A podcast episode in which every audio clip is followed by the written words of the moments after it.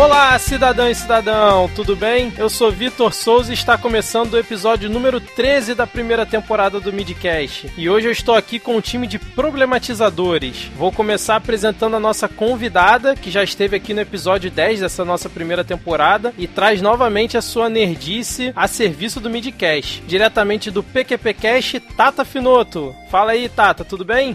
Fala galera, aqui é a Tata Finoto e eu quero mandar pra PQP. Todo mundo acha que mimimi é coisa que ninguém, não deveria acontecer e que as pessoas que chamam qualquer problema de mimimi e resolvem fazer testão. tá certo.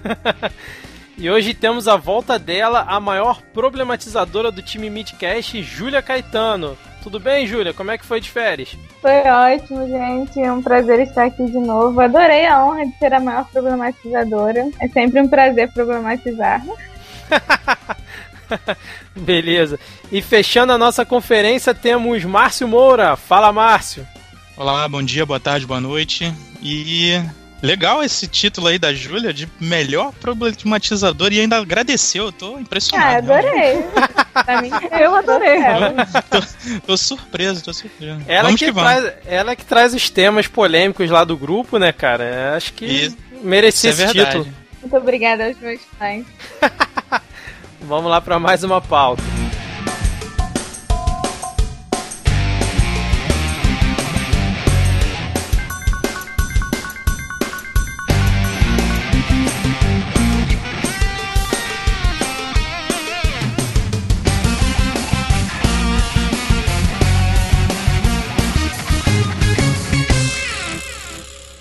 Então, pessoal, para lembrar é, que você pode entrar em contato com o Midcast e a gente está aceitando crítica, sugestão, xingamento, elogio, tapa na cara, virtual, claro, da forma que você quiser. O nosso e-mail é o podcastmid@gmail.com. No Twitter e Instagram, nosso perfil é podcastmid. No Facebook é facebook.com/podcastmid. É, segue a gente nas redes sociais e manda o seu feedback sobre esse ou então qualquer outro episódio. E isso é muito importante para a gente continuar com o trabalho e a gente também é, se incentivar, né, de, de alguma forma, de ter aí esse contato com as pessoas e, e ler os feedbacks é uma, é uma coisa que a gente gosta de fazer e, e para a gente é muito legal. Então, toca o barco.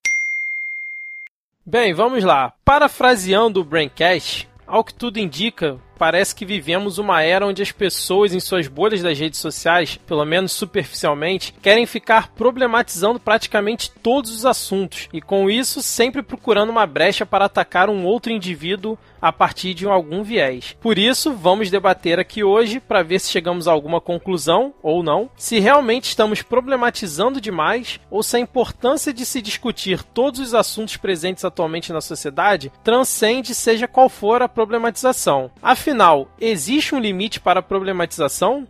E aí, pessoal, vamos começar já respondendo essa pergunta. A gente já fecha o cast aqui com 5 minutos ou vamos tentar desenvolver aqui a pauta melhor? Existe ah, sim fechar, limite para existe. Existe, existe sim, entendeu? Existe não, tô... sim, não problematiza tudo não. Chega. Tô brincando. Então, eu, eu, eu, queria puxar aqui um primeiro tópico em relação à pauta, que é o seguinte: é, hoje eu tava lá navegando na timeline do Twitter e eu vi, eu acho que foi a Judão. É Judão aquela, aquela menina, o Márcio, que tem na, no Twitter? Que é meio famosa. É Judão, não é o nome? Judão. Jusão. Jusão, Jusão desculpa. Jo, Joleana. Joleana Isso. que ela bota lá. Né? É, é, ela veio com uma pergunta para os seguidores dela que assim, ela tava com um problema lá para acessar o Instagram e ela tava viajando e tal, e aí não tava conseguindo recuperar a senha, o, o chip dela não tava conseguindo, sei lá, dar o jeito lá, não tava conseguindo entrar em home e tudo mais. Aí ela reclamou, não, ela não chegou nem a reclamar, ela comentou isso no Twitter e pediu para se algum seguidor dela pudesse ajudar ela a resolver esse problema dela. E aí eu tava lendo a, os comentários de seguidores dela, mais por curiosidade para saber tecnicamente como é que alguém ia sugerir ela resolver aquele problema, que eu achei um problema um pouco complexo, né? Ela tava fora do país, o roaming não tava funcionando, ela não conseguia recuperar a senha. Eu falei, pô, interessante. Eu fui lendo, fui lendo, ninguém chegava numa conclusão até que surge uma pessoa e bota assim: White People Problem. Eu olhei aquilo e falei, caramba, cara, já é, sei lá,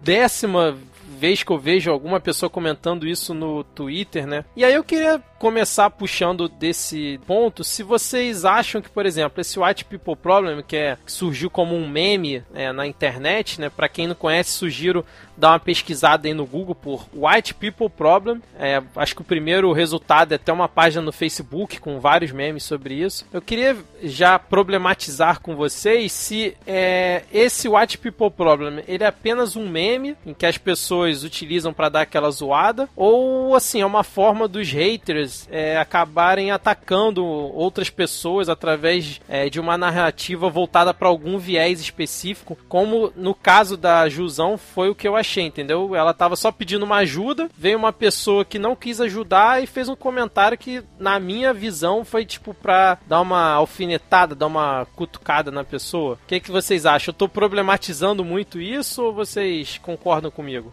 Eu particularmente acho que esse termo é bem válido em algumas situações. Eu mesma uso sempre no meu dia a dia, até para situações comigo mesma, quando tem algum problema que eu não acho de muita relevância para a sociedade, mas que obviamente eu estou reclamando porque me incomoda de alguma forma. Eu uso o termo white people problem. Mas no geral, acredito, eu já vi, inclusive vi há dois dias atrás uma situação bem parecida com o que você acabou de falar, que era um blogueirinho aí, não tão conhecido, reclamando do metrô, que ele queria comprar o ticket do metrô e só tinha máquinas, é, as máquinas não estavam funcionando, ele não tinha dinheiro, só tinha cartão de débito. Então ele tinha que pegar um Uber para ir para casa. É, eu achei a reclamação super válida, porque é obrigação, né? Você paga imposto, você paga o governo para poder ter o metrô funcionando, né? Mas é, a enxurrada de comentários foi basicamente white people problem. E, bom, é assim, pra, ao meu ver, é uma expressão que diz que fala sobre um problema da classe média. Pelo menos é assim que eu entendo essa expressão. Sim, sim, exatamente. É, é mas é, nem sempre um problema da classe média não deve ser dito, assim. É, às vezes, sendo um problema da classe média, não significa que ele não seja um problema.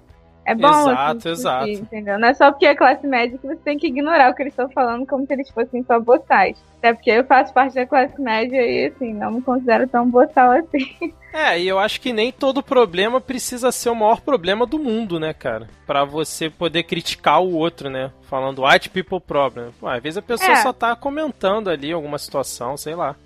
Eu acho que assim, no tom de zoeira, acho super válido usar. Eu mesma me zoo, ou outras pessoas, tipo, algum problema bem idiotinho que irrita, mas que é idiota no final das contas, eu uso o termo que é uma zoação, virou um meme. E é um meme que eu acho particularmente engraçado. Porque sabemos, é claro, que os brancos privilegiados sofrem com alguns problemas que são de fato meio, como eu posso dizer, uh, não muito significativos para a sociedade como um todo. E é, isso eu... é a graça da questão. Mas assim, tem problemas que são relevantes, sim. E a gente também não pode. A gente podia ter um pouco de empatia, às vezes, colocar no Exato, lugar da pessoa. Exatamente.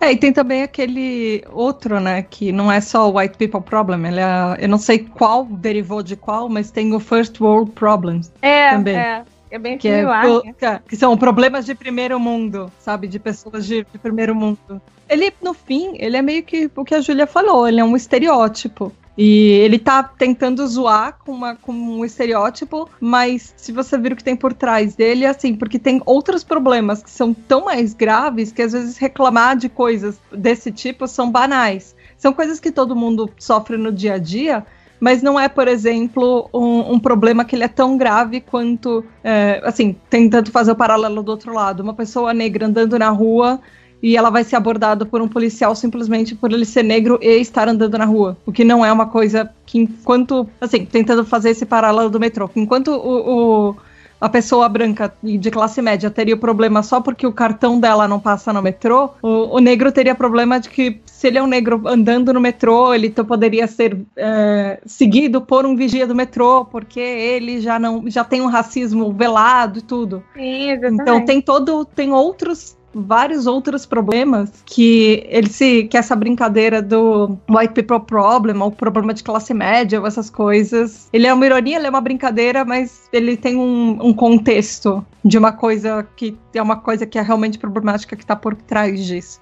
Coisas que eu por exemplo não entendo porque não é a minha realidade. Então tem essas coisas, assim, é, por um lado ele é uma zoeira, ele é um meme, é uma, uma brincadeira, mas por outro ele é uma, uma ironia que outras pessoas que têm problemas muito piores fazem com pessoas que do tipo, ai, esse é todo o problema da sua vida, sabe? Eu queria ter esse problema, Sim, porque a minha vida é muito pior. É, é a mesma coisa que ler aqueles, aqueles problemas de primeiro mundo. É, é muito. Gente, é muito surreal alguns problemas de. Você ler alguns memes de problemas de primeiro mundo. Do Inclusive, tipo, ah, eu acho que a gente poderia ler alguns. Eu abri aqui uma página de é, 20 tweets da Ana Hickman que provam que ricos também sofrem. Essa foi interessante, assim. Lê alguns tipo, aí, Júlia, pra gente. Tá é, gente, eu estou de férias, mas meus advogados não estão. É, segundo tweet. Meu marido, Ale, acordou às 5 e meia da manhã, já foi malhar, voltou e há uma hora só fala de euro e de dólar. Chato, chato. Eu quero falar de Gucci, de Prada. Sério que ela fez esse tweet? Mentira. É, Caraca. É aqui pelo... Ganhei um carro blindado do meu marido que custa 500 mil reais. É a quinta vez que ele volta para a oficina com um problema sério. Esse tweet é a representação do white people problem totalmente, gente. Exato. o Márcio ainda não, não falou nada sobre isso. Márcio, o que, que você acha aí sobre White People Problem? Você, você é um daqueles que ficam fazendo o meme se propagar pela internet? Então, a Anna Hickman, ela é um personagem, né? Desse negócio de First World people, e White People ela Problems, é né? Caracterização. Exatamente. Ela, ela é, é, tipo. Tanto que o pessoal retuita as mensagens dela, tipo, sei lá, cara, de 2011, 2010, por é, conta de coisas que ela falou. Né? Assim, eu acho. O, o First World Problems é aquele meme do, do menininho pretinho, pequenininho, que tem uma mulher falando com ele e ele tá com a mãozinha assim, como quem tá dizendo: Ah, então o seu problema é que você não sabe qual café da manhã você vai escolher. Enquanto eu nem café da manhã tomo. É, é esse o First World Problems? Acho que é, ah, né? O meme, né? Ah, eu não sei. Eu acho que talvez seja esse o meme, mas tem, tem outras coisas aqui. Tem a hashtag também. Ah, então, enfim. Mas acho que talvez seja esse mesmo. Então, indo lá no que o Vitor falou, a pessoa teve um problema de conexão, sei lá, tava em outro país e tal. Eu acho que tem duas coisas, pelo, pelo menos dois lados a se considerar aí na, na questão. É, alguém que comenta simplesmente White People Problems numa pessoa que é entre aspas, famosinha da internet e tá em outro país fazendo uma viagem, a pessoa tá com um problema pedindo ajuda no Twitter para seguidor dela, aí vem aquela vem o vem o viés que a pessoa vai e comenta porque vai causar na internet tá ou então porque de tá de né? é. E também porque tá com invejinha, sei lá, enfim, são dois lados, né? Da pessoa que lê porque tá vendo alguém que tá pedindo ajuda no Twitter para algo até eu diria trivial, né? Entre aspas, né? A pessoa tá sem acesso ao Instagram, mas e aí? O que é um Instagram para quem tá fazendo uma viagem? Eu não sei bem se, se White People Problems é uma problematização real, não, sendo bem honesto, né? O meme em si, eu entendo o porquê de existir o meme, o First World Problems, eu entendo por que, que existe o meme, o, o, que, o que, que as pessoas tendem a comentar em relação a isso. Só que assim, cara, é um, é, foi até algo que algum de vocês falou, eu não sei exatamente quem. Todas as faixas sociais têm problemas. Pessoa que tem dinheiro dinheiro tem um tipo de problema, a pessoa que é pobre tem outro tipo de problema, a pessoa que é classe média tem outro tipo de problema. E um problema é sempre um problema. Agora, se você tá lá embaixo e olha para cima, acha que o problema da pessoa que tá lá em cima é, é irrelevante, é irrelevante para você, pô. Não é irrelevante é, pra, pra pessoa que tá lá. Você acha que as pessoas não utilizam é, esse meme disfarçado de uma de um ataque, como se fosse um hater para poder atacar, para tentar, sei lá, irritar a pessoa que tá falando aquilo? Então, cara, o meme em si. É, lembra que quando a gente comentou no episódio de memes, é, existe um, um, um, meme, ele é meio que um, um fechamento de diálogo. Ele fecha as portas do diálogo e abre porta para pra zoeira. Eu acho uhum. que é por aí. Eu acho que é por aí. Independente de ser uma zoeira positiva, negativa, para irritar, para não irritar, ele fecha as portas pro diálogo. Nesse sentido, né, se a gente, se a pessoa que tá falando, se o, o orador tá falando sobre uma coisa real, um problema real, o meme não ajuda em nada. Eu, eu penso assim, né? Ah, eu tô aqui debatendo por que, que eu não consigo acessar o meu Instagram, sei lá, de Nova York porque meu chip tá dando um problema. Se procurou a operadora, não deu certo, se não sei o que, pediu dica na internet, é um problema, entre aspas, real, né? É um problema é, comum, eu diria. Se a pessoa vai lá e põe um, um meme, ela finalizou o diálogo acabou o diálogo. Não que a pessoa não vá conseguir a solução, não é isso, mas ela finalizou o diálogo pra, naquela esfera ali. Eu penso assim, eu acho que não ajuda muito quando você fica de meme, meme para todo lado e, e, e não, sei lá, não, conversa e tal. Enquanto, enquanto problematização, é, se for, se a gente, aí se a gente for levar para um, um, meio de diálogo, sei lá, pra uma conversa, que é o que a gente está fazendo aqui, é, é, muito difícil finalizar com um meme. Ou a gente debate ou a gente não debate. Acho que quando, quando é utilizado em, em, em forma de meme, eu acho que tira um pouco do, do brilho da parada, tira um pouco do, do, da conversa da parada, entendeu? Se fosse um outro problema menor, vamos botar assim, menor assim, menor em escala. Ah, eu tô aqui, eu viajei aqui para São Paulo para ver a família e não tô conseguindo usar a minha internet no meu celular. Qualquer coisa desse tipo, sabe? E aí a pessoa vai lá e manda um White People Problems. Como assim, cara? Eu viajei para São Paulo, a passagem custa 70 reais de ônibus, eu viajei a noite inteira sou tão fodido igual é, você. É, sabe? porque assim, sempre vai ter alguém pior que você, né, cara? Se você parar para pensar sobre todos os seus problemas, você não vai ficar irritado e triste com nenhum, porque tem sempre alguém pior que você. Exatamente. E tem sempre alguém é melhor essa, né? também. Sim, Exata sim. Exatamente. exatamente. Só que assim, eu, eu, vejo alguns desses comentários do White People Problems, só voltando aqui, continuando nessa esfera, que me parece muito pejorativo, entendeu? A pessoa tá meio que desdenhando do problema da outra. Então, assim, é, não se pode é, comentar mais nada, né? Porque se você comenta um problema que é da sua realidade, né? Que você não tá na realidade de uma outra pessoa que por algum motivo tem uma realidade pior, você é meio que desmerecido. Pô, você tá comentando isso aqui pra quê? Ninguém quer saber disso. White people problem. Às vezes me dá essa sensação, porque assim, eu, eu dei o exemplo da Jusão, porque foi o exemplo que eu vi hoje, mas eu já vi diversos outros exemplos ao longo, sei lá, desses meses, né? É, eu concordo plenamente com você. Na realidade, eu sempre vejo nesse tom o meme de acabar com a conversa, assim como o Márcio disse, de jogar lá e simplesmente, ah, não ligo pro que você está falando, não, não é um problema relevante. Assim, eu sinceramente acho um meme muito válido, porque realmente tem problemas que são chegam a ser engraçados de tão triviais que são, né? Mas são problemas, assim. É, eu, por exemplo, usei comigo mesmo. Eu viajei, como vocês sabem, entrei de férias, viajei para Europa. E, bom. White people problems. Total, exatamente. Selo é, babaca nela, do Selo babaquice, é, vou ganhar aqui. E, é, bom, eu sou classe média, tive a oportunidade de viajar para Europa, beleza. O meu white people problem era que eu tava com preguiça de fazer roteiro. Óbvio que eu sei que isso é um problema ridículo, sabe? Não, não sei nem se isso chega a ser um problema, na realidade. É uma, Mas, é uma assim, vergonha, tava... na verdade, não é um problema. É, eu tava com preguiça. e você acha, eu particularmente nunca falaria disso como uma coisa tipo, ah, eu tô morrendo porque eu não consigo decidir se eu vou primeiro no Coliseu ou se eu vou na, no Vaticano. Ai, meu Deus, a minha vida acabou. Que problemaço, né? Nossa, é.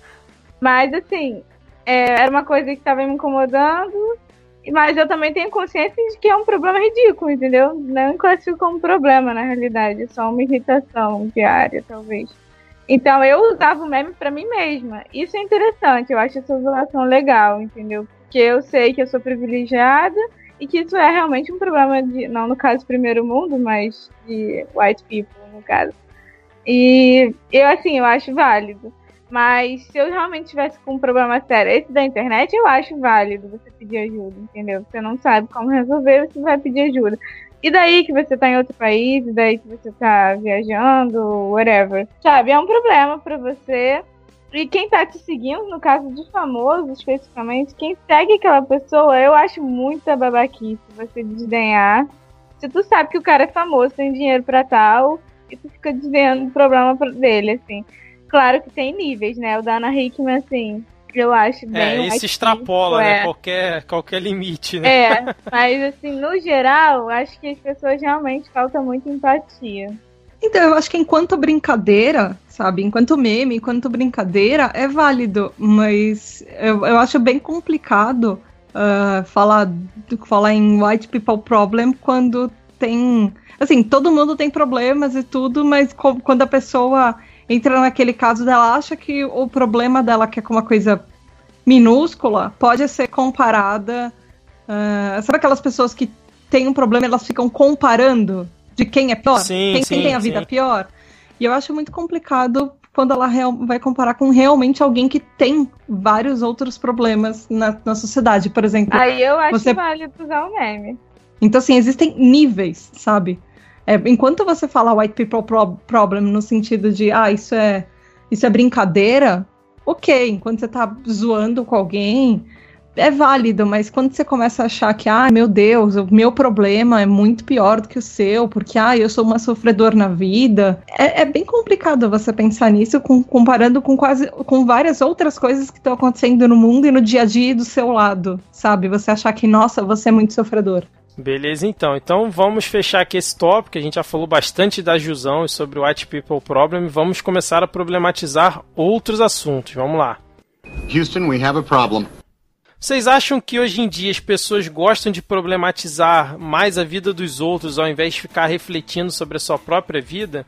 É muito mais fácil olhar para o umbigo dos outros do que olhar, olhar para o seu próprio, né? Porque reconhecer ia... os próprios defeitos e os próprios problemas é muito mais complicado. Eu ia comentar exatamente isso também. é, é, é muito mais fácil olhar para o lado do que olhar para si. Isso é, é, é, é, uma, é uma prática que a gente tá, sei lá, né? Eu digo por mim, que a gente está acostumado de ver as pessoas fazendo e falando, né? Mais da vida dos outros, é mais interessante falar da grama do vizinho do que cuidar do próprio quintal, sabe? Não, e, com, e com as redes sociais ficou ainda mais evidente isso, né, cara? Porra, ficou moleza, é. né? Olhou o próximo Mas... Facebook tá tudo certo. Mas fazer a autoanálise é muito difícil. Assim, às vezes você só tá agindo de uma coisa que você nem pensou. Às vezes você, sim, quando sim. você para e pensa, você vai falar, hum, eu não devia ter feito isso, eu não devia ter falado aquilo.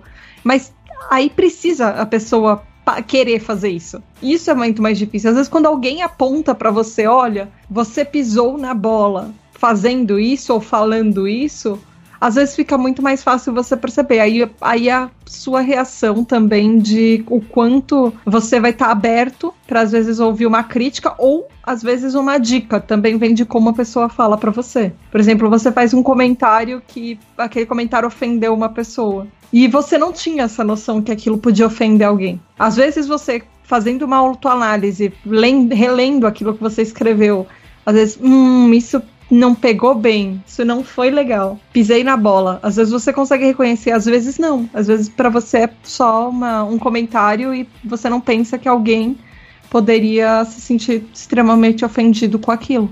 É assim, eu acho que a autocrítica é, é, como a, a, Tata falou. A autocrítica é uma, é uma prática que tem que ter tem que ter perseverança, cara. Porque eu, eu, eu, eu falo por mim, pessoalmente falando, eu tenho um sério problema de fazer autocrítica. É, é, eu, eu, eu não consigo, às vezes, visualizar exatamente como eu tô falando ou estou me expressando. Então, eu tomei uma, uma, uma tomei uma postura de, de considerar da seguinte forma: se eu tô em dúvida em relação ao que eu vou falar, eu tento falar para mim. Eu faço isso mais ou menos, basicamente com tudo. Um comentário de WhatsApp, um tweet que eu vou falar, comentar sobre alguma outra coisa. É, e isso é de uns tempos pra cá. Eu, eu penso assim, se eu fosse falar isso pra mim, tava de boa, dado o contexto, entendeu? É, eu tento fazer esse isso é um antes. Bom, esse é um bom exercício, hein? É, cara, uhum. eu, tento, eu tento fazer um pouco antes de. de, de tipo assim, não, eu não diria nem que é uma autocrítica, é tipo um autoteste, sabe? Um self-test. Se eu, se eu fosse ouvir isso, eu ia achar bom. Aí eu já cansei de digitar a mensagem e, e, e deletar, porque eu considerei, né, a possibilidade de que se eu, se eu, se eu ouço uma parada dessa eu não ia gostar, ou então, tipo assim, dado o contexto, o cara tá falando uma coisa X, e aí eu, se eu ouvisse esse comentário eu ia curtir, se eu fico na, só, só de eu ficar na dúvida se eu ia curtir ou não, eu já evito. Se você tem a possibilidade de pensar antes de falar, eu, eu acho que já é um bom, um bom start, né? É um bom pontapé, né? Antes de, de, se for, se tiver que cometer um erro, pelo menos que você tente fazer o melhor possível antes de, de, de não perceber. Entendeu? Mas assim, não é a prova de falhas, né? Trazendo para o contexto da problematização, então é, aí é mais ainda. Eu, eu evito, eu sou uma pessoa assim que eu evito ao máximo estresse para mim e para quem tiver ao meu redor. Eu tento evitar, apesar de eu ter eh, uma postura às vezes um pouco cabeça dura, enfim, eu me considero ainda pessoa... Márcio? Oh, será? Eu ainda me considero uma pessoa muito cabeça dura, tem que abrir a mente para um monte de coisa, enfim. Eu também, tô compartilho desse, desse seu pensamento, para mim, né, pessoalmente. Pois é, só que é, é, é, o, que eu, é o que eu falo, eu levo como em consideração o que eu não quero. O que, que eu não quero? Estresse. Então eu não, nem para mim, nem para quem tá ao meu redor, seja virtualmente ou não. Então eu, eu vou acabo levando para esse contexto. Eu vou problematizar uma coisa que é opinião alheia. Beleza, opinião é debate. A Júlia sabe que quando a gente rola um debate lá na, no grupo do, do time Midcast, é, é, é, sempre tem opiniões diversas e, e, e, opiniões discordantes, mas ninguém briga. Eu, eu tô falando da Júlia porque ela é a problematizadora oficial, então acho que ela é a melhor pessoa para é a melhor pessoa para comentar.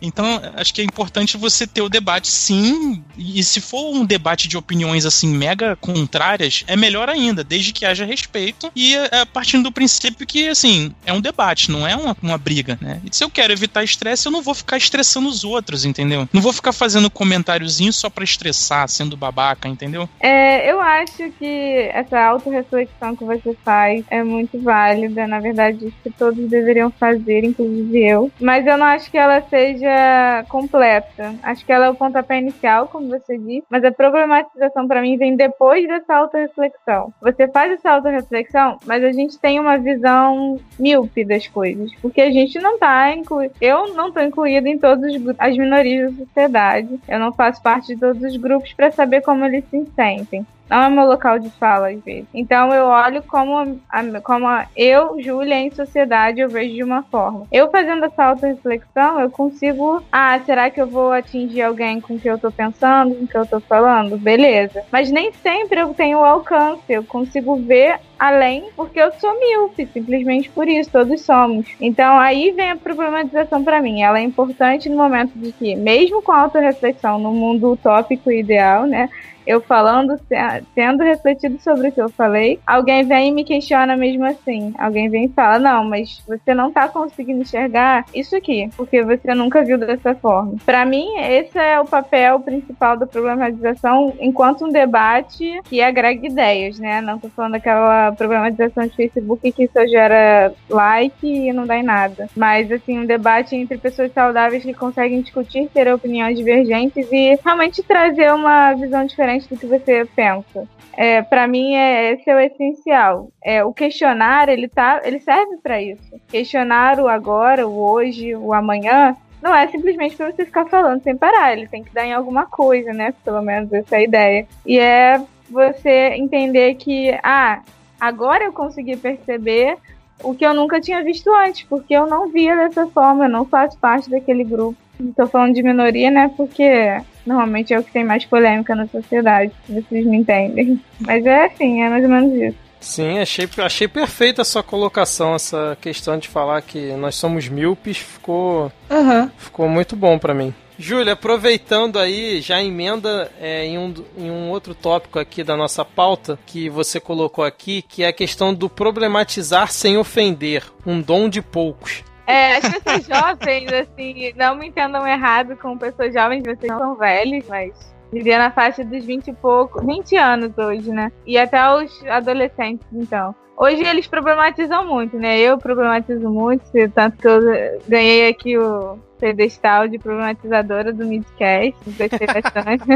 é, mas de qualquer forma, nós somos conhecidos assim. Tanto que vocês com certeza já viram é, somos a famosa geração mimimi. Tudo problematiza, tudo questiona e muita gente reclama porque fala que não dá em nada, né? Na verdade, só gosta de reclamar sem fazer alguma coisa, é preguiçoso ou qualquer coisa do tipo. É, eu acho que a problematização é sempre válida, como vocês sabem, é uma coisa que eu gosto de fazer muito, mas ela realmente tem que ter um objetivo. Porque falar sem saber, ou então simplesmente falar por falar, para chamar atenção, incomoda bastante.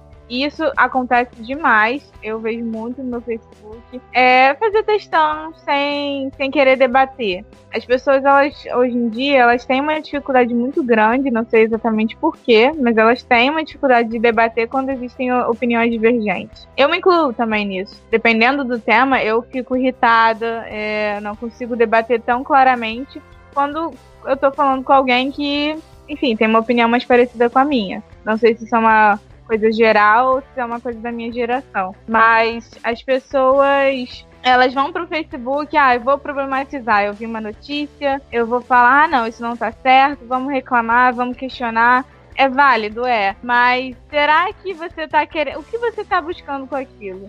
Acho que é bom sempre fazer essa pergunta. Aquela tal da autorreflexão que o Márcio falou também vale para antes de começar uma problematização. É, você está fazendo um textão no Facebook, você quer só gerar like ou você quer realmente questionar algum aspecto da sociedade?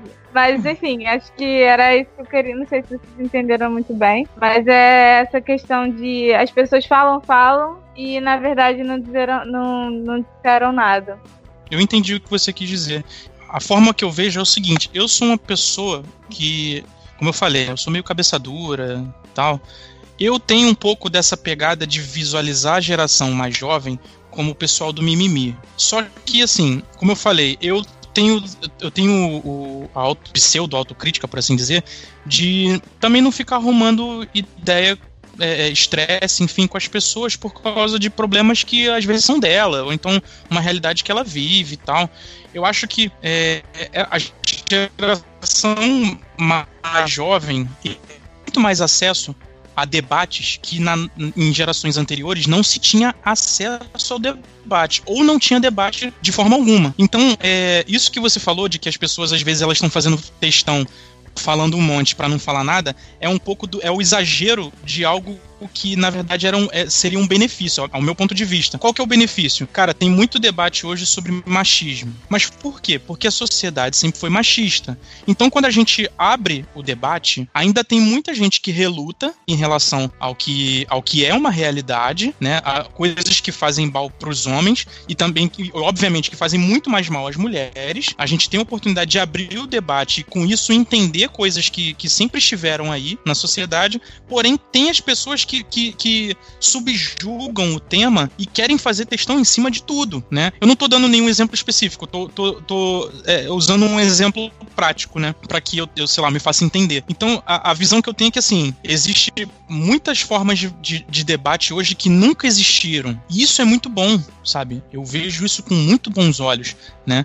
É, é porque sair da, da tua esfera de, de do teu, não sei se é bem um, uma zona de conforto, mas sair de uma esfera que você cresceu ou tal ou que você talvez esteja acostumado, é aquela coisa de quebrar o paradigma. Quando as pessoas veem que o paradigma delas está sendo quebrado, ou que estão comentando em algo que talvez seja a realidade de outra pessoa, um, um exemplo prático é o machismo, de, né, de pessoas que, que vieram de, de, de criações, de, de pai, é, é, pai e mãe que, que viviam dentro daquela, daquele conceito do machismo. E aí, quando você abre o diálogo, essas pessoas se, se sentem incomodadas porque parece que você está criticando o modo de vida daquelas pessoas. E isso se, se vale para qualquer tema, tá? Eu tô usando machismo porque ele me veio à mente agora e acho que é, é mais palpável em termos de, de exemplificação, né? E é, desculpa se eu tô conjecturando demais, mas é porque quando você começou a falar, Júlia, eu, eu, me, eu me vi um pouco nessa questão de, pô, isso é muito mimimi para mim, isso é chato demais para mim, eu não vou entrar nesse debate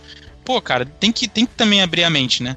De tipo assim, eu, eu, eu não vivi a forma como o pessoal de, de 21, 22 anos vive hoje em dia. Quando eu tinha 21, 22 anos era outra parada. A internet não tava do jeito que é hoje. Eu não, não, eu não iria conseguir conhecer outras, é, outros contextos sociais como eu consigo ver hoje. Se eu fizer uma, uma pesquisa no Google, eu vou entender um, uma coisa que eu não, eu talvez não entendia antes, entendeu? Coisa que a gente não tinha na nossa época. Então é, é, é, é aquilo que a gente comentou antes. É muito mais fácil criticar antes de você tentar entender né? Você critica porque a pessoa tá, tá levantando um tema problemático, né? Usando novamente o termo, eu peguei para Cristo, né? O, te, o, o, tema do, do machismo. A pessoa pega o tema do machismo e destrincha um aspectozinho ali daquele tema, e aí quem se ofende por achar que tá sendo criticado começa a falar: ah, mas isso aí é mimimi. Cara, calma, não é assim, né? Depende.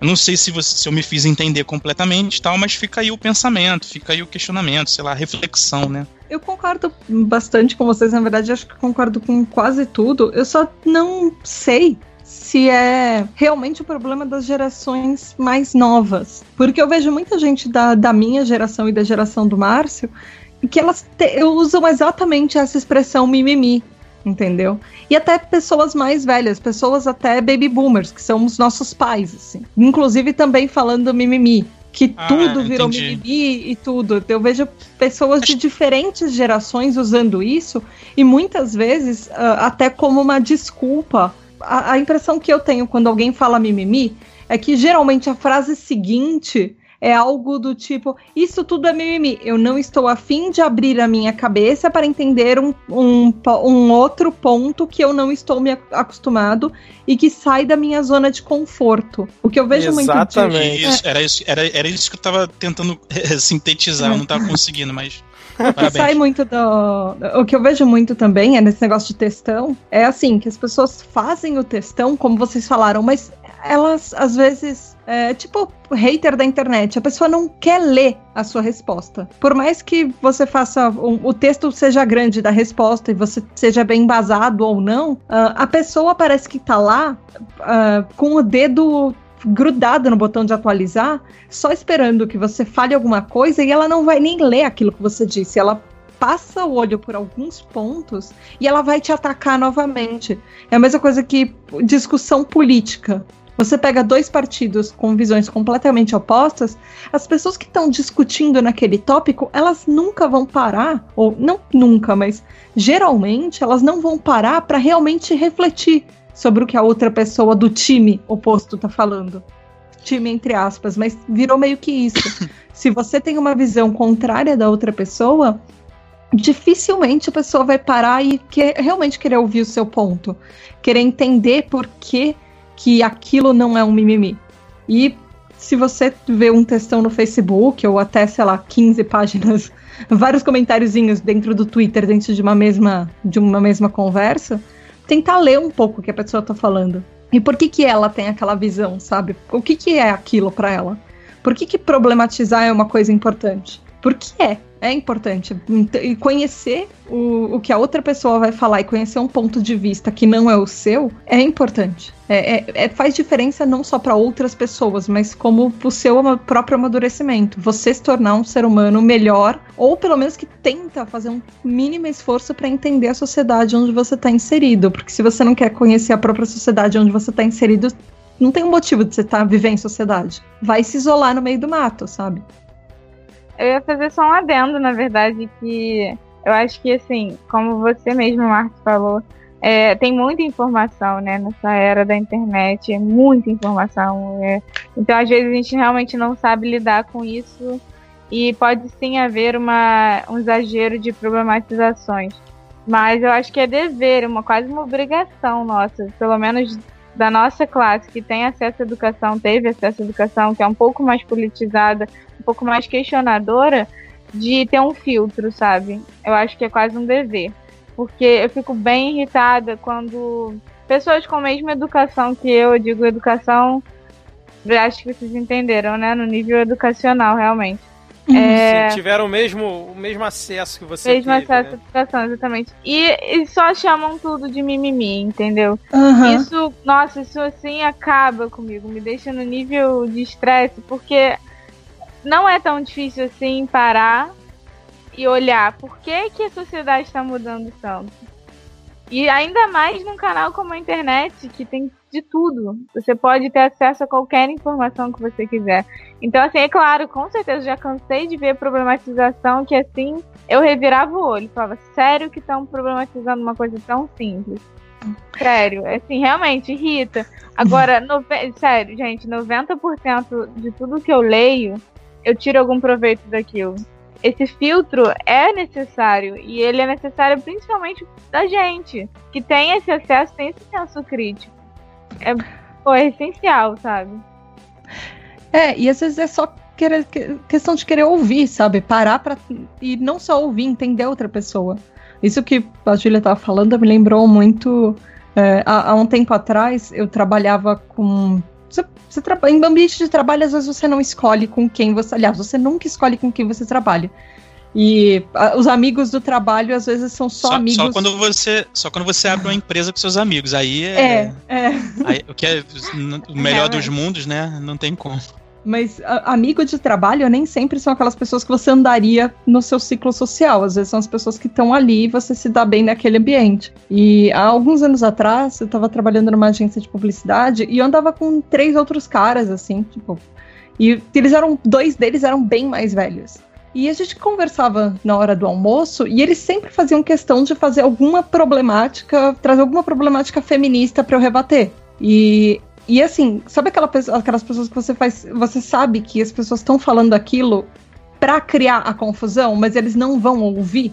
Ah, não sei se a Júlia já passou por Sei. isso. Nossa, Mas nem me era um- fale. É, minha então são, são coisas que acontecem muito. Às vezes as pessoas só querem, assim, trazer a problemática pra te irritar. É, exato. Pra te deixar irritado e falar E como se você fosse a pessoa louca do rolê. É. É. é muito chato. Demais. E as pessoas às vezes não ouvem. Elas simplesmente, no dia seguinte era a mesma coisa, no outro dia era a mesma coisa. Como pessoas, elas são pessoas legais. Não, não significa que você ter visões diferentes, a outra pessoa vai ser um monstro. Mas às vezes a pe- pessoa simplesmente n- não quer ouvir. Mas ela traz uma problemática que às vezes é um problema sério para outras pessoas e para ela é uma brincadeira. É uma brincadeira de hora de almoço do tipo quando dois caras olham um pra cara do outro e falam: "Ah, seu viado". E elas não entendem porque isso pode ter uma conotação extremamente negativa que outras pessoas tentam combater. É, nesse exemplo que você deu, é assim, a gente tem que procurar ter empatia com, com as pessoas, né? Por exemplo, esses seus colegas de trabalho, né? Você, mesmo sabendo que eles estavam fazendo piadinhas machistas ou piadinhas assim fora de tom, você tem que procurar fazer esse exercício de ter empatia com as pessoas. Mas, assim, tem hora que às vezes dá no saco, né, cara? Porque tem gente que problematiza só pra irritar ou, assim, pra problematizar por problematizar, sem propor nada, entendeu? Ah, deixa eu só levantar esse tópico aqui, só pra causar uma polêmica e eu não tô propondo nada pra tentar melhorar, entendeu? É só pra causar. Como a Júlia falou, né? Pra gente que tem esse, vamos dizer assim, acesso à informação e eu acredito aqui que, assim, uma cabeça mais esclarecida, né, do que, vamos dizer assim, o brasileiro médio, como a gente definiu lá no- no- nos primeiros episódios, né, Márcia? A questão do brasileiro médio. Não que seja uma regra também, é só uma. um- um- Sim. uma- uma- um- Generalização. um é um pilar de entendimento só pra ter ali um, um exemplo prático. de onde sei lá. partir, né? É, isso, isso. Um ponto, um ponto Mas de é que às vezes. É, mas é que às vezes é realmente é cansativo, cara. Não é uma missão fácil. Tenha calma, tenha paciência, tenha.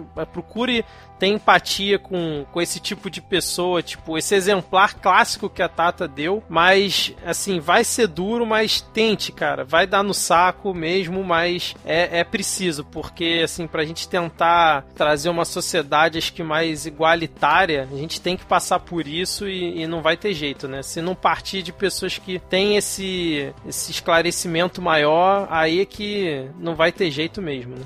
É, no meio da sua fala, você começou a questionar sobre quando as pessoas falam muito sem dar ideias, né? Sem dar soluções especificamente.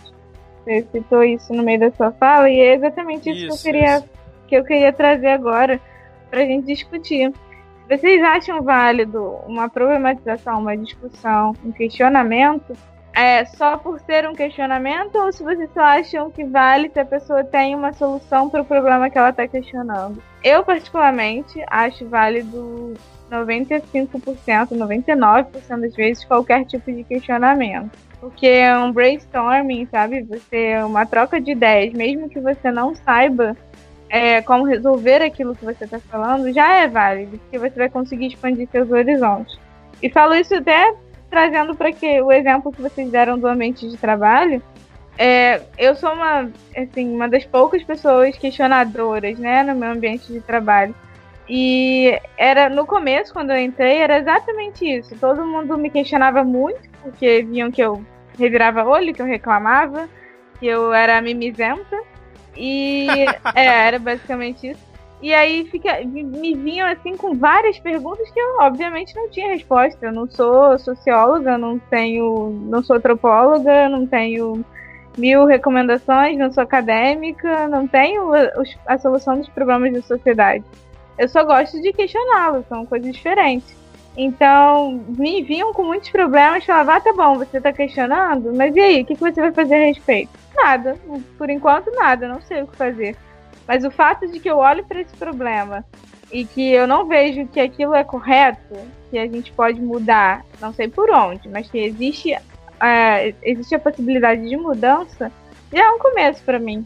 E na verdade foi assim, dessa forma, sem saber soluções, que eu influencio ainda hoje muita gente. Tem vários amigos que não conseguiam, não questionavam, simplesmente viviam a vida míopes, né?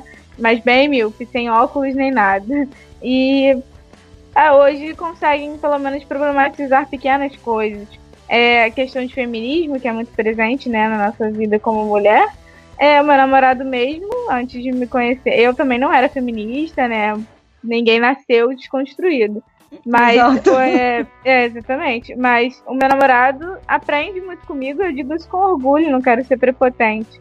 Mas é, ele, eu ensino muita coisa, porque ele para para escutar e nem sempre, ele às vezes me pergunta, tá bom, você acha que a sociedade vai mudar porque você tá reclamando disso, porque você tá questionando? Não, sinceramente, não acho que vai mudar, não agora, nem tão cedo. Mas o fato de que eu olho para isso de uma forma diferente, para mim já faz toda a diferença, sinceramente.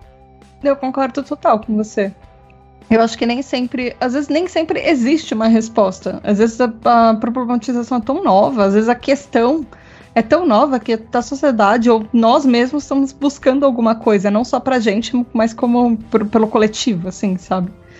Então vai, eu concordo com total com você. Eu acho que vale muito você só discutir isso, às vezes para entender, para falar com outra pessoa, para tentar descobrir até qual é a resposta para você mesma. Porque às vezes a gente entra numa discussão nem sem até a opinião formada. E tudo bem você, você vê uma questão que você sim, não sim. entende você acaba totalmente. aprendendo junto, né? É, às vezes, ou às vezes você entra com uma opinião super é aquilo, tenho certeza que é isso. E às vezes você, durante a conversa, fala: não, talvez não seja tanto só preto e branco, existam outras Sim, coisas aí no meio. Um cinza, né? É. Ou, ai, é. não, não sei o que pensar a respeito. Vamos discutir com quem entende um pouco mais do assunto para ver o que eu penso a respeito, porque não sei o que pensar, só sentir, sabe? É, podcast ajuda muito nisso, principalmente se você escuta um podcast, sei lá, que é de um viés que você geralmente não segue, é que é um exercício complicado que poucas Nossa, pessoas é. fazem, mas ajuda bastante, cara. Você assim, você tem uma outra visão que realmente você não enxergava e mesmo que você não tenha nenhuma solução para propor, o próprio papo e o debate não tenha nenhuma solução para propor, só de você estar tá ali pensando sobre aquilo já faz você evoluir, né? Sim. Sim, sim. exatamente. Houston, we have a problem. Júlia, qual tópico que você quer puxar agora? É, bom, na verdade, esse tópico é um dos que mais me interessa, porque é onde eu me encontro atualmente e é onde eu tenho o maior problema com a questão problematizar na minha vida. É, eu, como classe média, é, tenho muito uma visão mais acadêmica de certos temas que eu não pude vivenciar, né? Que eu tive uma educação, uma vida privilegiada. Como eu não quero exemplificar aqui para não gerar polêmica, porque é muito fácil gerar polêmica com esses temas e a gente nem gosta de debater, né? Então esse cast vai acabar durando muitas horas. Mas seria mais no âmbito político-social. Muitas vezes, quando eu vou opinar, é, vou problematizar especificamente, é, é, me mandam calar, me mandam, mandam eu me calar por eu nunca ter vivenciado certos aspectos sociais de classes mais baixas e eu simplesmente não saber falar sobre o assunto com experiência, né? Vivência. E eu queria saber de vocês o que vocês acham a respeito disso. É, vocês acham válido, por exemplo, digo classe média, para vocês entenderem mais. Ah, vamos, a classe média vai ficar problematizando a favela, mas ela nunca esteve lá dentro para falar sobre, para falar de tráfico, para falar sim. de mulheres, para falar de uma vida que não lhes pertence. Vocês acham válido o debate mesmo assim, ou vocês acham muito fora da realidade e a pessoa simplesmente está cagando regra, sabe? Eu acho meio complicado você pegar o lugar de fala de uma outra pessoa com propriedade, sabe? Como se você fosse o teórico do assunto e você entendesse, sendo que você nunca viveu aquilo. É, exatamente o que você estava falando, Júlia. Até um, até um certo ponto você consegue dialogar. Mas você não, não vai. A gente não vai chegar a uma profundidade, porque a gente não, não entende o que é aquilo. É, é a mesma coisa, tem, tem algumas coisas que eu vi recentemente que me fazem pensar exatamente nessa sua pergunta, sabe?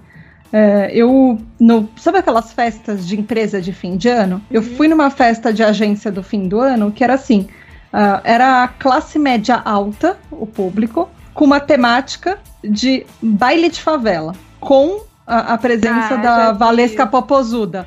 E aí as pessoas tinham que ir vestida de que era meio que festa fantasia de rolezeiro. Então assim, pra mim Nossa. tinha toda a problemática ali. Era um e- e aí e aí, fazendo um paralelo com isso, eu tava vendo um, um seriado, eu não sei se vocês assistiram On My Block, o seriado da Não. Netflix.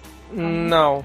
É, é um seriado que são pessoas do. que eles são da periferia dos Estados Unidos, numa comunidade que é aquela, aquela parte da periferia que tem, muito, tem muitos negros e latinos, e pessoas que elas geralmente ou são- latinos, são imigrantes, são negras, são pessoas que estão meio eh, num bairro mais pobre, mais afastado, enfim.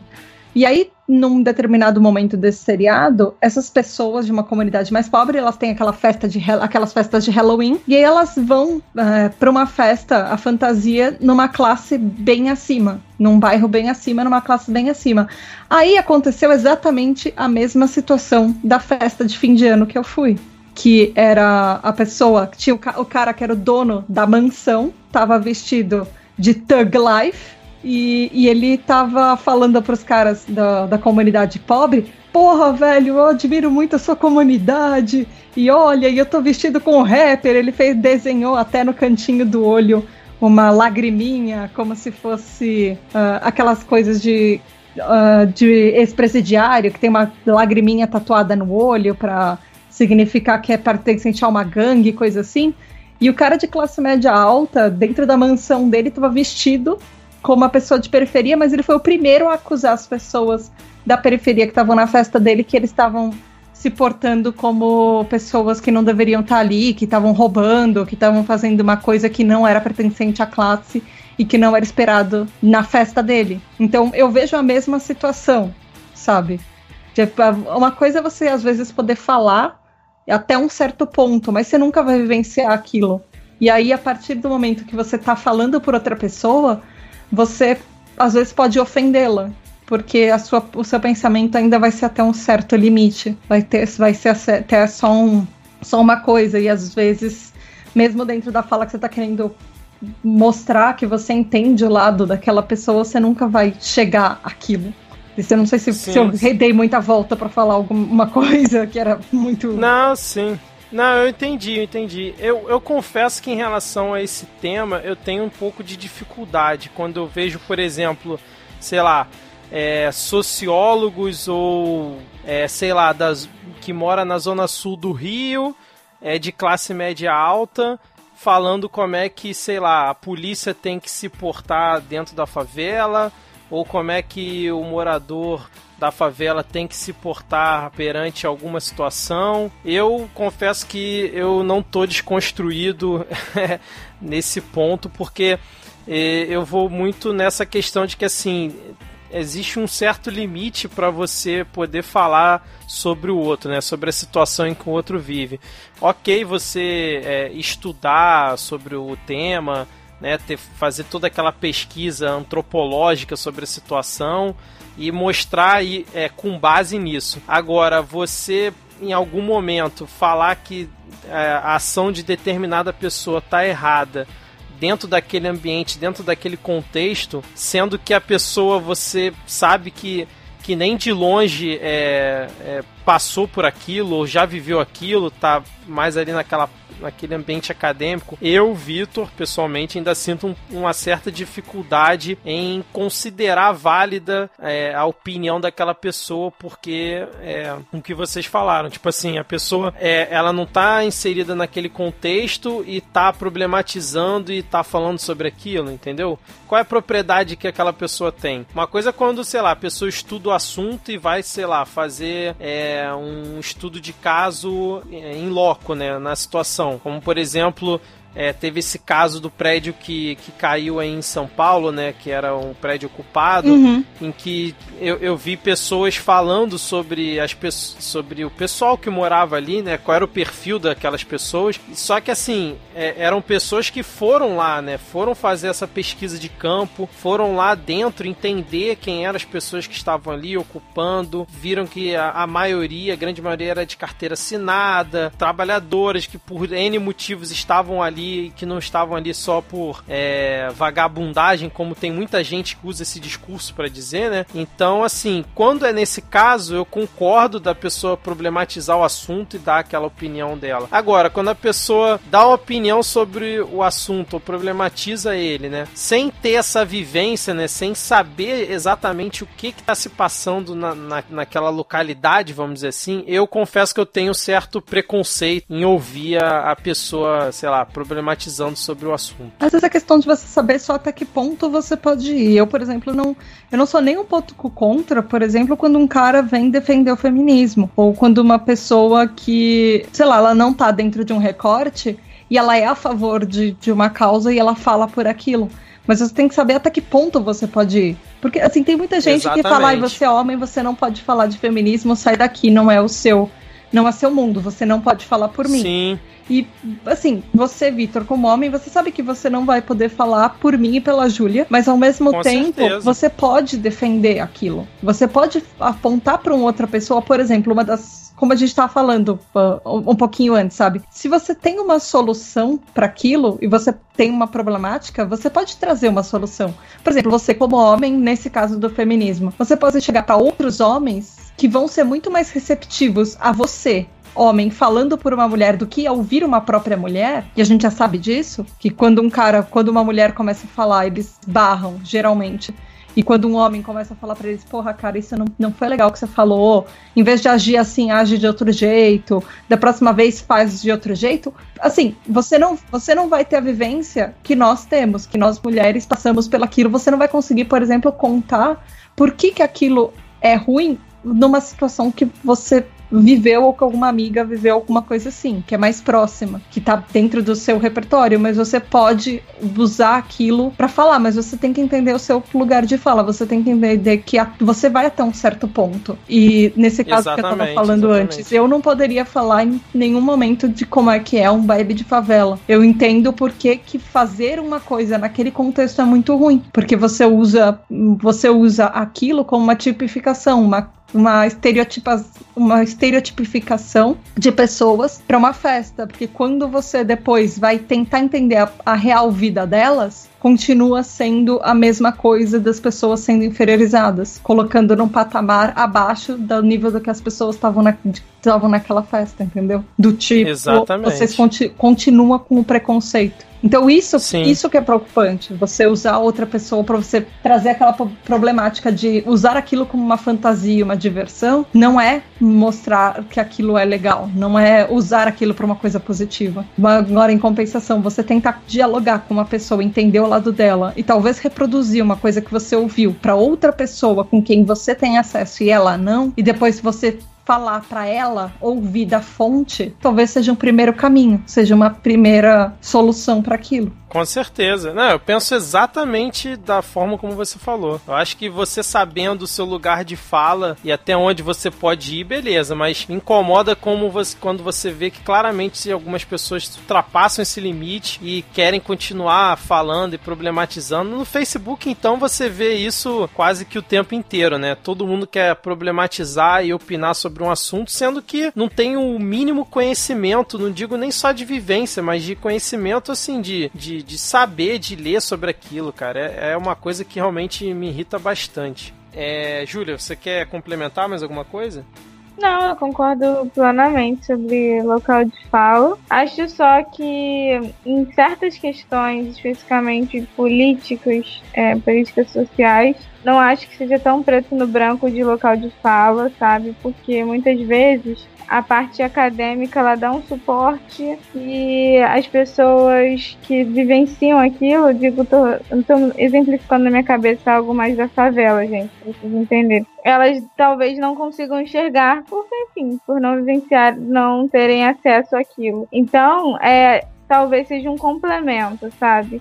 Um com a experiência, a vivência, e o outro que não tem essa vivência, mas consegue ter uma visão macro da sociedade e trazer algumas soluções ou algumas, é, enfim, formas de olhar aquela situação de uma forma que eu realmente acho enriquecedora.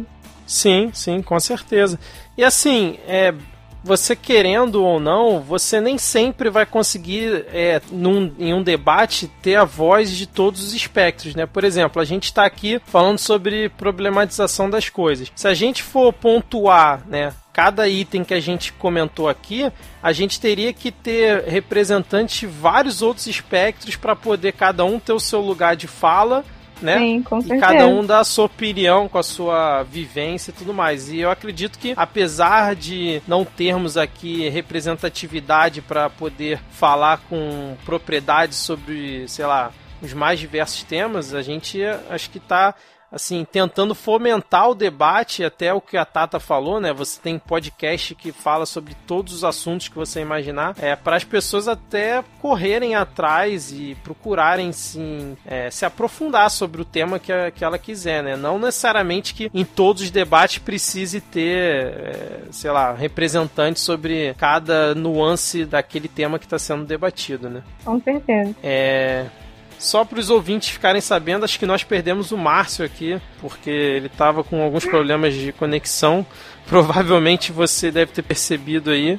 Ele está tentando voltar, mas se por acaso vocês não ouvirem ele daqui para até o final do casting, saibam que é por esse motivo e não porque ele resolveu ficar calado e não problematizar sobre as coisas.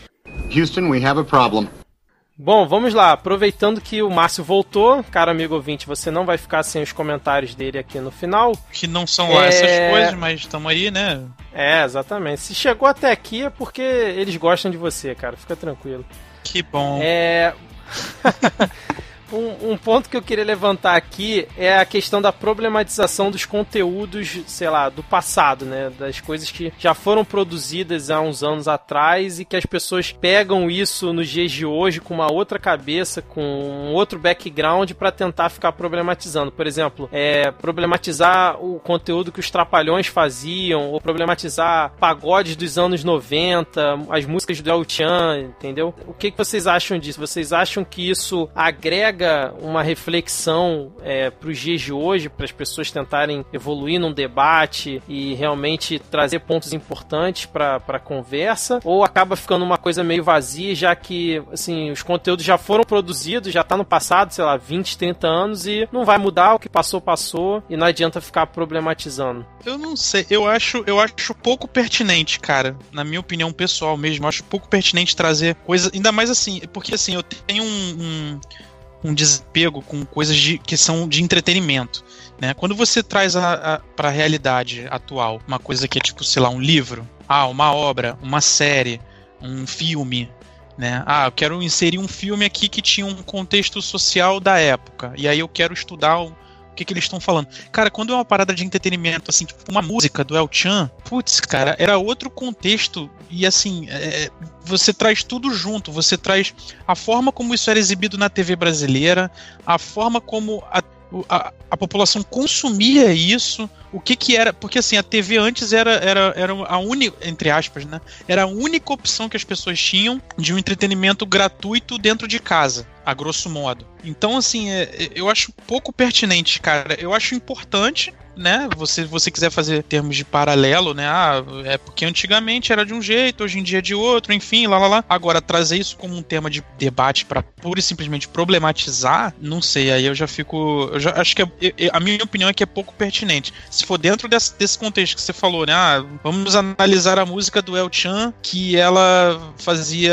dançava com a roupinha assim, assim assado e tal. Putz, cara, tem milhões de outras formas de você trazer essa questão do machismo barra feminismo feminismo em pauta de coisas do passado e não isso, sabe? Isso era um entretenimento extremamente sei lá, banal. Tinha todo domingo os caras dançando na TV. Não todo domingo, né? Todo dia, se bobear. Eu, a minha visão é de que é meio limitado. Não sei. Eu, eu penso assim, entendeu? Acho que é pouco pertinente, essa é a verdade. Olha, é, eu não concordo muito. Eu acho que, na verdade, é bem pertinente. É, e no quesito de comparação, especificamente. É, porque, assim, ao meu ver, toda vez que alguém problematiza uma coisa que já aconteceu, que não tem como ser mudada, principalmente em questão de entretenimento, e o exemplo que você deu foi ótimo, que é a música do El Chan, é, eu acho muito válido para a gente conseguir perceber que os problemas que hoje trazendo até o, o que a gente já comentou, que são mimimi para a grande maioria da sociedade, eles sempre existiram. A questão é como a gente trata eles, como hoje a gente os discute na sociedade. Então, você, por exemplo, pegar uma música do El Chan que era extremamente machista e colocar, olha só, viu? As mulheres sempre foram reprimidas. Isso não é algo de hoje, não é a nova, a nova geração que está falando sobre isso. A diferença Reprimida? é que naquela época. É. Uhum. Não, não quero, quero dizer, eu tô pensando numa letra específica, não sei se você está falando da mesma coisa. Que teve é, uma bom. repercussão da. Não tô falando de questão de vestimento nem nada. Tô falando de uma letra. Não sei a música, eu posso procurar, se vocês preferirem, para exemplificar, é, em que a mulher. É aquela.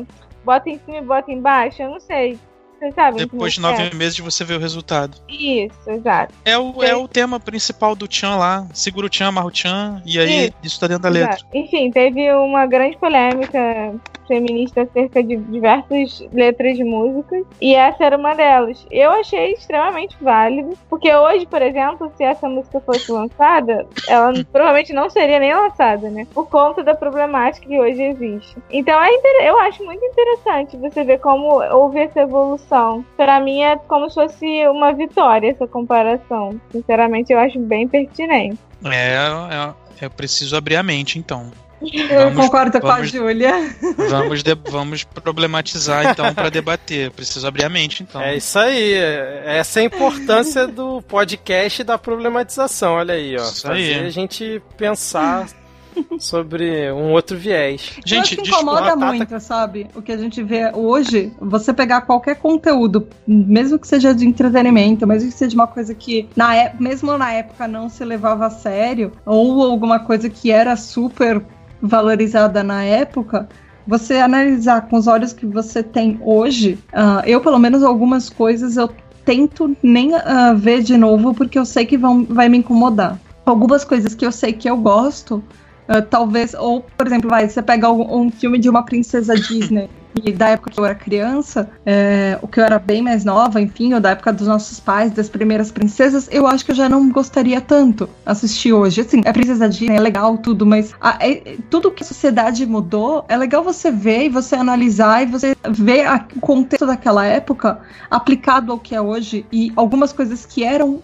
muito à frente de seu tempo e hoje elas estão dialogando muito mais com o que a gente tem. E outras coisas você falar não olha isso estava errado falar isso isso isso porque os problemas são esses. E não é, é legal. exatamente aí que é. eu queria chegar. É, e você não ficar vangloriando às vezes uma coisa do passado que nossa era muito legal mas você chega, você chega agora e você descobre hoje todos os problemas que aquilo tinha. E aí as pessoas é. falam, nossa, mas ainda é um clássico, ainda é muito legal e não sei o que lá, mas você tá meio que propagando aquilo, entendeu?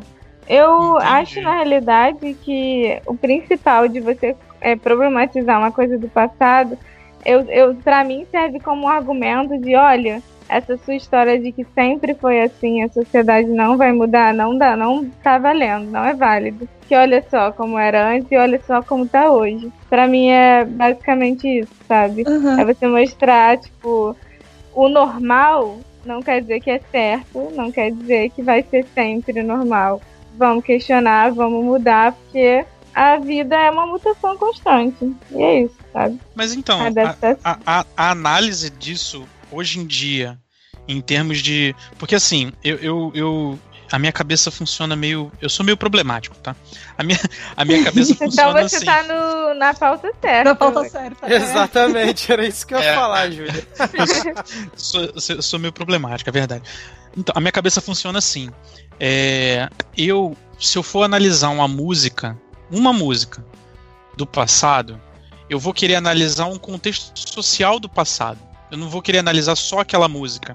Então, por que que eu, por que que eu disse que o exemplo do El Chan, para mim, é, é pouco importante? Não é que é pouco importante, mas talvez eu não, daria, não desse tanta importância quanto um outro debate. Porque uma música, no contexto social que a gente vivia, ela é um problema porque a gente consegue ver hoje. Então por que a gente não debate o contexto social ao invés da música, sabe? Ah, porque antigamente o contexto social era de botar a mulher como objetificação na TV, ponto. Não é só aquela música. Existia a banheira do Gugu, existia a música do El Chan, existia a companhia do God, existia, sei lá, N outros grupos de, de, de Axé Music, que foi um boom de Axé Music naquela época. Então eu consigo, eu tento ver assim, a, a, é, ser, pode ser que eu esteja errado, tá, gente? Tô falando aqui, mas pelo amor de Deus. Eu tento ver de, de uma maneira mais é, é, de cima que, que, é o que, que vem acima disso? O contexto social, não só o consumo de entretenimento. Sim, o contexto social. Era um contexto social onde a TV meio que ditava as regras do, do, do entretenimento familiar, entre aspas, né? Que é, é o que as pessoas sentavam no domingo para ver na TV. Era um problema? Sim, a gente consegue enxergar hoje que era um problema de, de ter tanta bunda e tanto biquíni do jeito que tinha daquele jeito. Não era um problema a bunda e o biquíni, mas sim a forma como era retratado, né? Então eu não consigo olhar para uma música e dizer, olha, essa música ela tinha um contexto de que a letra dela fala isso, isso, isso. Eu falo, não, cara, olha só, o contexto social é que era o problema, entendeu? Então eu, eu acabo olhando por esse aspecto. Eu vejo uma música, não, cara, isso aí é porque o contexto social vendia aquilo. Acho que uma música ela, ela é só um produto do que a gente vivia diariamente, ou sei lá, quando sentava domingo a família para ver TV, sabe? Queria, Acho que é uma... queria ler uma coisa que eu achei, que eu tava fazendo uma pesquisinha pra pauta. Será que eu posso? À vontade. Pode, manda brasa. É um, é um, trecho de uma, de uma resposta do Foucault que ele respondeu a Sartre, uh, que ele fala justamente isso sobre a história, assim. Ele, só que ele fala sobre história e filosofia, assim, nesse contexto social, e eu achei mega importante, mega interessante, assim, sobre para trazer sobre esse contexto de problematização que a gente está falando. Ele fala assim, é uma tradição livre, tá? Que eu achei uh, na internet de um, de um estudo, de um, de um estudo para uma revista de, de história e psicanálise, enfim. Uh, que ele fala assim, abre aspas, a história para filósofos é uma espécie de grande e vasta continuidade em que vê se misturar a liberdade dos indivíduos e, a determina e as determinações econômicas e sociais quando se toca em qualquer um desses grandes temas, continuidade, exercício efetivo da liberdade humana, articulação da liberdade individual sobre as determinações sociais, quando se toca em um desses três mitos, imediatamente as bravas gentes se põem em gritar pelo assassinato da história. Então, é, é, bem isso que a gente está falando. Sempre que alguém vai entender um contexto social e tentar uh, falar sobre coisas que aconteceram na história por uma perspectiva nova, com uma perspectiva de ter quem está no presente, sempre vai ter alguém se opondo e falando não, que aquilo é um assassinato da história, que naquela uhum. época não era assim, mas que você tem que entender o contexto social, mas ainda assim olhar com, com os olhos de quem, quem tem agora, sabe, do que a gente tem hoje, e que você que a liberdade do indivíduo que a gente tem hoje, ela é diferente da liberdade da história. E para mim a gente tá tentando evoluir. É, é, meio que um processo contínuo. Excelente. É. Não, depois, isso, da, depois dessa invocação a Foucault, eu não tenho mais nada a acrescentar. Por mim, a gente pode encerrar por aqui, porque realmente, sim, tá fechando com chave de ouro aqui o episódio. Márcio, Júlia, eu tenho só um mesmo comentário, na verdade. Manda brasa. É, concordando com o que ela acabou de falar. É basicamente assim, não sei se vocês conhecem a teoria da história cíclica, de que, enfim, tudo vai acontecer novamente, né? Que o ser humano basicamente repete os seus erros. Pode ah, do, do próprio pêndulo de Foucault. É, exatamente. Uhum. E é, então, baseado nesse pensamento de que o ser humano vai repetir os seus erros, eu acho que trazendo um pouco para o que a gente está falando aqui, é analisar caso a caso é só uma porta, sabe? É, eu entendo o que o Márcio disse e concordo, não acho que seja um oposto do que a gente está falando. Ver a situação como macro, você vê analisar a sociedade em tal época, é válido e, na verdade, é o objetivo da análise. Mas para você chegar nessa análise, você começa por uma música, talvez. Você não, não parte do todo, você parte do singular, sabe? O, então, para mim. Ponto é, de partida, né? É, exatamente. Então, para mim, eu, por isso que eu acho tão válido você questionar sempre, tanto o passado quanto o presente. Excelente, Perfeito. Júlia. É. é por isso que a gente paga milhões pra você estar tá podendo participar aqui do cast, porque você foi assim, perfeito. Cara, eu tô até sem jeito aqui. Eu, por mim, eu tô de boa aqui. O que vocês quiserem encerrar aí, pode mandar brasa. Eu ia, eu ia, eu ia dizer sobre o que a, a, a, a Tata falou, era o que eu estava tentando falar antes sobre as pessoas que acabam ouvindo um, uma, um debate ou uma problematização, seja lá como for, e elas se sentem ofendidas achando que aquilo está sendo para elas, sabe? Elas trazem para elas o, o a, como em, em, em, contexto de ofensa, como se, tivesse, se você estivesse falando algo contra a, sei lá, a forma como ela foi criada e tal, quando na verdade não, você só está trazendo à tona um debate que na, na, na opinião das pessoas que estão ali debatendo, deveria ser debatido. Ninguém quer acabar com a, com a criação e com a forma como você foi criado, com a sua história de vida, não, cara. A gente só quer debater um problema que talvez seja um problema que você não conseguiu visualizar antes, né? Ou durante as coisas acontecendo. Isso que, ela, que a, a Tata falou em relação à pessoa que vai sempre falar que isso é um, uma afronta à história e tudo mais. É, é, tem gente que faz isso pro nível pessoal, né? Não, você tá falando mal de uma coisa aí, ou então tu tá problematizando uma coisa. Na verdade, sempre foi assim. Pois é, justamente. Talvez o fato de ter sido sempre assim é justamente o problema. Excelente. Nossa, isso incrível. Só, só concordo. Eu acho que, novamente, vou repetir, encerramos com chave de ouro aqui esse episódio, hein? Pessoal, muito bom. Muito bom, gente. mandou bem. Vocês mandaram muito bem. Vocês estão de parabéns. Eu, mais uma vez aqui de ouvinte, aprendi demais. Espero que os ouvintes também. De ouvinte nada, Vamos... Vitor. Você agrega sempre. Pare com essa modéstia aí também, né? Fazendo falsa modéstia, olha. É. é. Pior que não, cara. Mas vamos lá, vamos para as indicações? Vamos. Sim. Bora. Houston, we have a problem. Bom, gente, chegamos aqui na parte que o nosso amigo Robson sempre gosta. mas como ele não vai editar esse episódio, então beleza, vamos aqui fazer cinco minutos cada um de indicação. Nossa. Mentira, não vamos fazer não, porque quem vai editar sou eu, aí vocês me complicam. Mas vamos lá para as indicações. Vamos aqui começar pela nossa convidada, a Tata, que eu, sinceramente, Márcio, vamos ter que conversar aí depois, que acho melhor a gente ver para comprar o passe aí da, da Tata, hein? Vamos lá com o PQP Cash, porque. Já pode. Acho por, que... mim, por mim, já pode colocar ela como, como membro já, time é, lá do, do Midcast Team lá, por mim já tá mais que a partir da segunda participação já vira do time, né? É, cara, não tem essa não. Não tem, música? Não tem, não tem muita burocracia não, cara. Não tem muita burocracia não. O importante é a gente conseguir pagar o passe. Aí tudo bem, mas Exatamente. Por, por mim já pode gente, agregar o time. A gente já conseguiu da Júlia, da Luana e da Alice. Agora vamos, é vamos negociar o da Tata aí. Isso aí. Mas vamos lá, Tata. Qual é a sua indicação hoje para os nossos 10 ouvintes? Eu trouxe uma coisa que eu gosto muito, muito, muito, e ela pode parecer meio. Um, como eu diria? Não muito para esse tema, mas ela é total para o tema. Assim, não, o que eu digo que ela pode não parecer para o tema é porque ela é uma comédia. E dificilmente uma comédia problematiza alguma coisa, mas não é o caso disso. É, muita gente já deve ter ouvido falar. É a série One Day at a Time, da Netflix. Ela estreou dia 6 de janeiro de 2017. Ela tem duas temporadas de. Assim, são 13 episódios cada temporada, de 30 minutinhos cada um. E ela é aquele sitcom com direito a risada de fundo de plateia, sabe?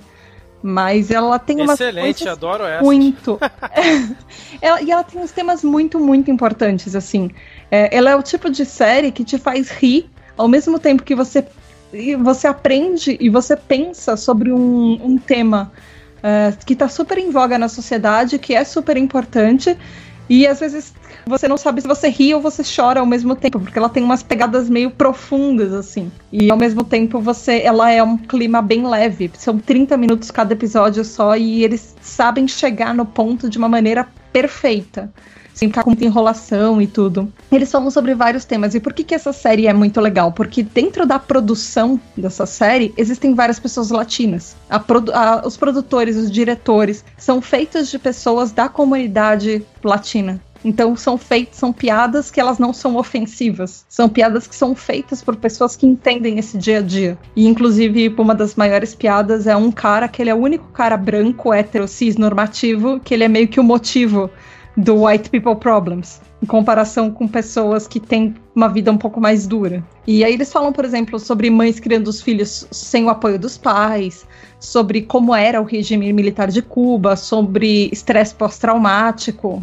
PTSD, depressão, como é a situação dos ex-militares no pós-guerra nos Estados Unidos, toda a falta de amparo que os Estados Unidos dão para as pessoas que vão para outros países para lutar pelo próprio, pelos próprios Estados Unidos e depois eles voltam com cheios de problemas e eles não dão esse amparo que eles precisam. Uh, fala sobre relacionamento abusivo, fala, por exemplo, sobre a aceitação de LGBT, sobre religião sobre questões de gênero, por exemplo, como você trata pessoas não binárias, pronomes, o que é ser não binário, uh, o que é xenofobia, sobre a questão do muro, sobre imigrantes, sobre deportação e famílias que ficam separadas. É, são temas bem pesados para uma série de comédia e ela é abordada de uma maneira incrível. Você não tem como não rir assistindo. Ela é muito deliciosa e você aprende muita coisa enquanto você assiste. Caramba, essa série é um Excelente. pacotaço, né?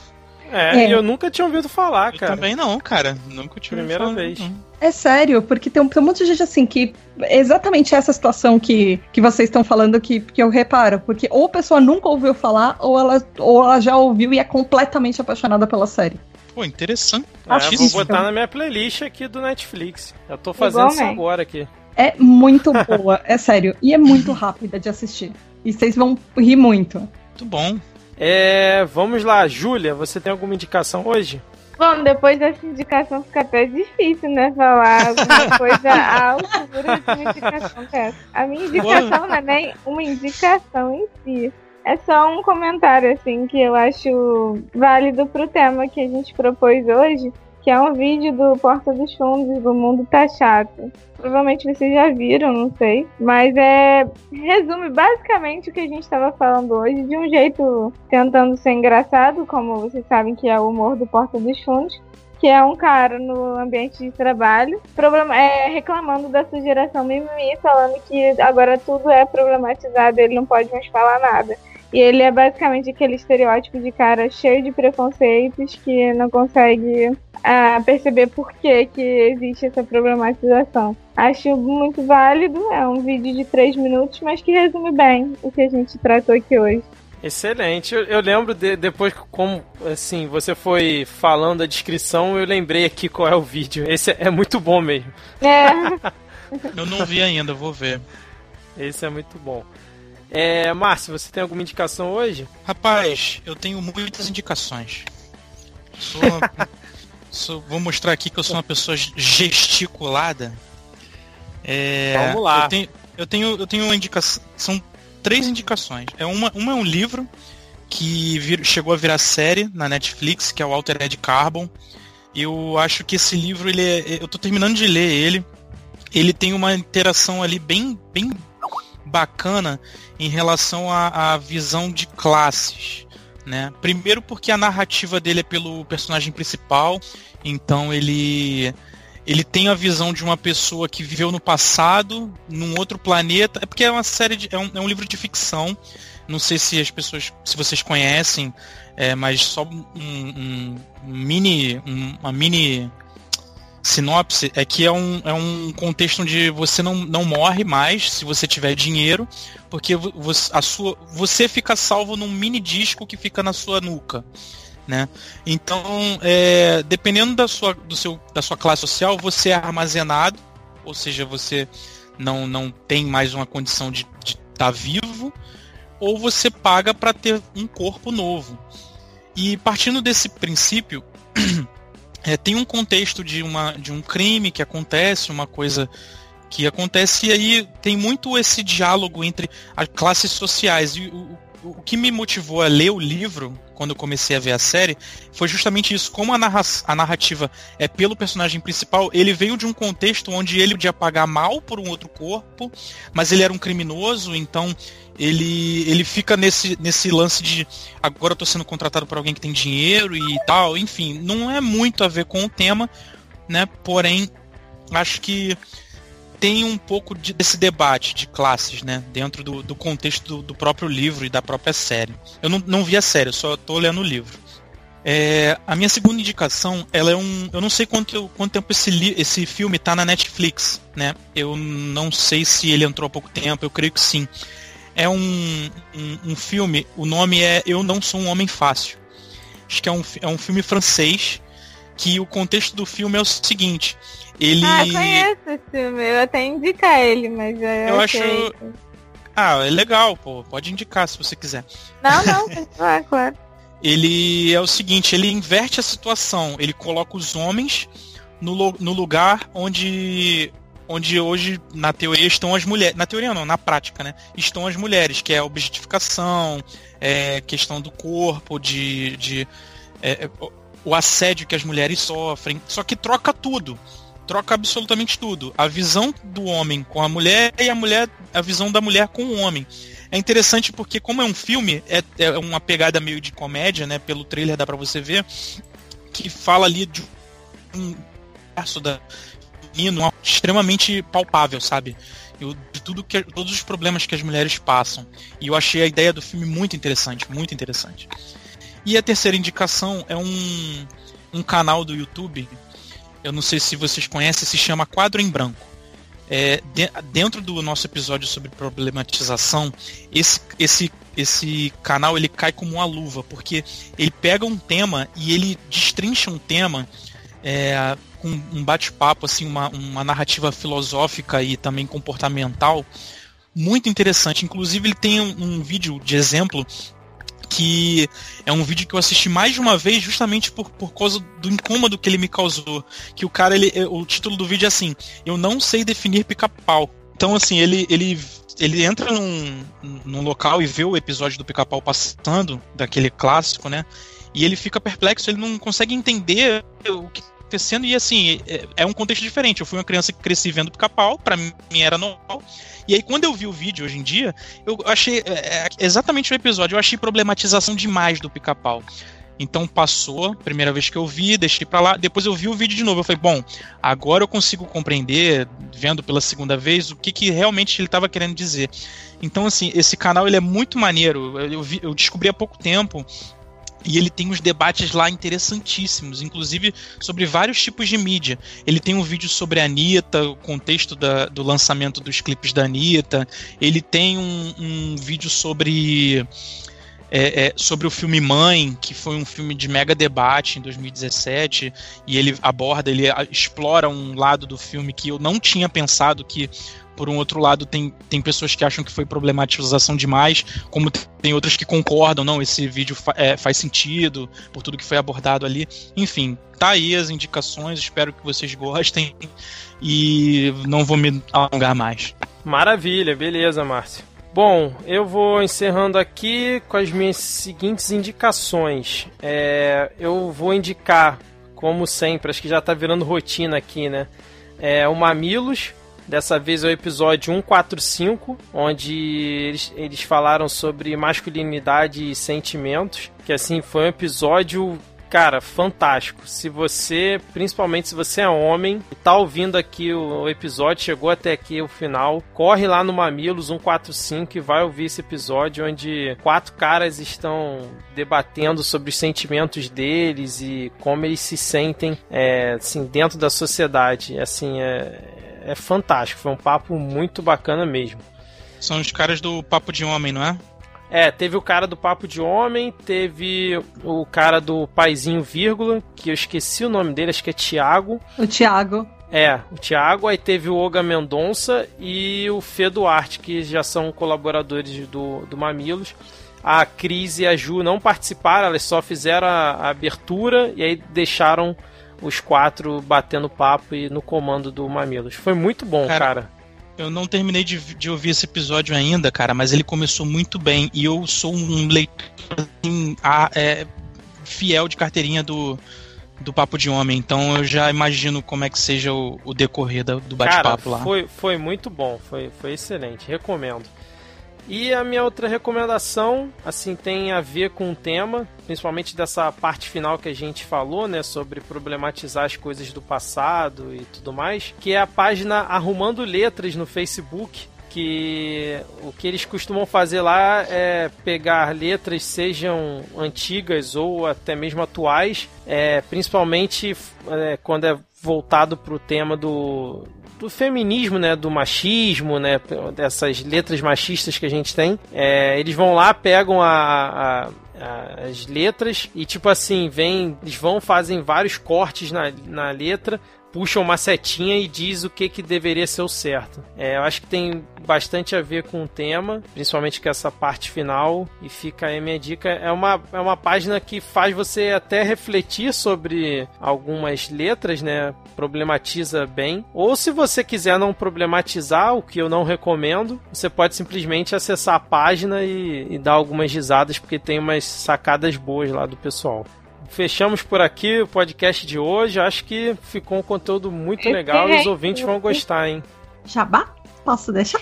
Pode, com claro, certeza, Tato. Com certeza. Você que Não manda aqui. Pode como deve.